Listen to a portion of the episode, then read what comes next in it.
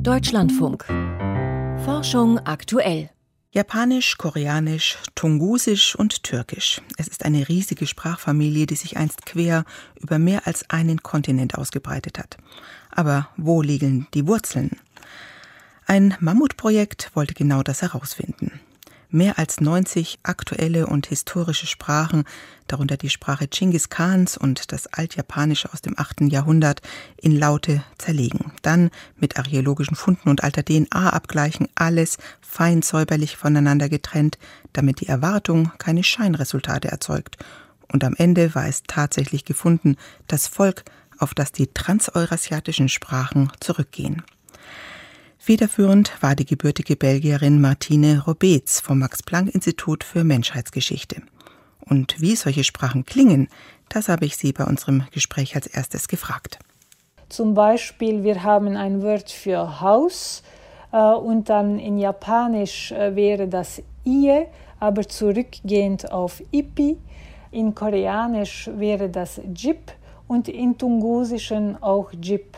Also diese verschiedenen äh, Formen ähneln sich äh, sehr phonologischerweise und äh, deswegen können wir dann eine gemeinsame Form und eine gemeinsame Bedeutung Haus rekonstruieren.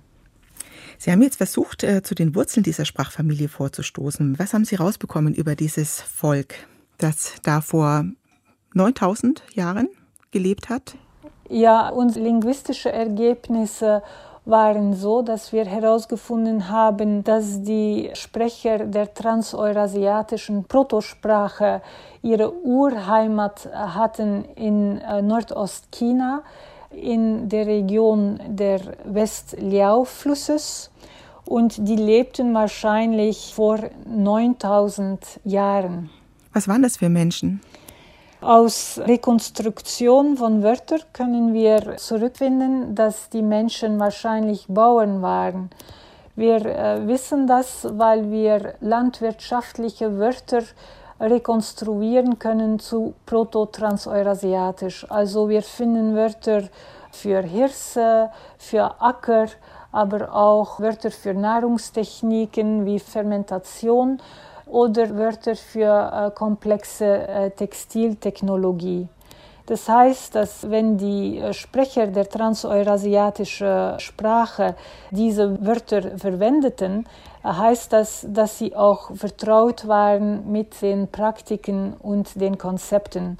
Also wir können sagen, dass die Sprecher der transeurasiatischen Sprache wahrscheinlich sesshaft waren, dass sie vertraut waren mit einer komplexen Textiltechnologie und dass sie fokussierten auf Hirsebau. Nicht auf Reis? Nein, äh, das wissen wir, weil wir keine Etymologien zurückfinden für Reis oder für andere äh, Wörter, die mit äh, Reisbau zu tun haben. Also nehmen wir an, dass die Bauern nur Hirse produzierten und kein Reis. War es ein Zufall, dass gerade dieses Volk die Sprache so in die Welt getragen hat?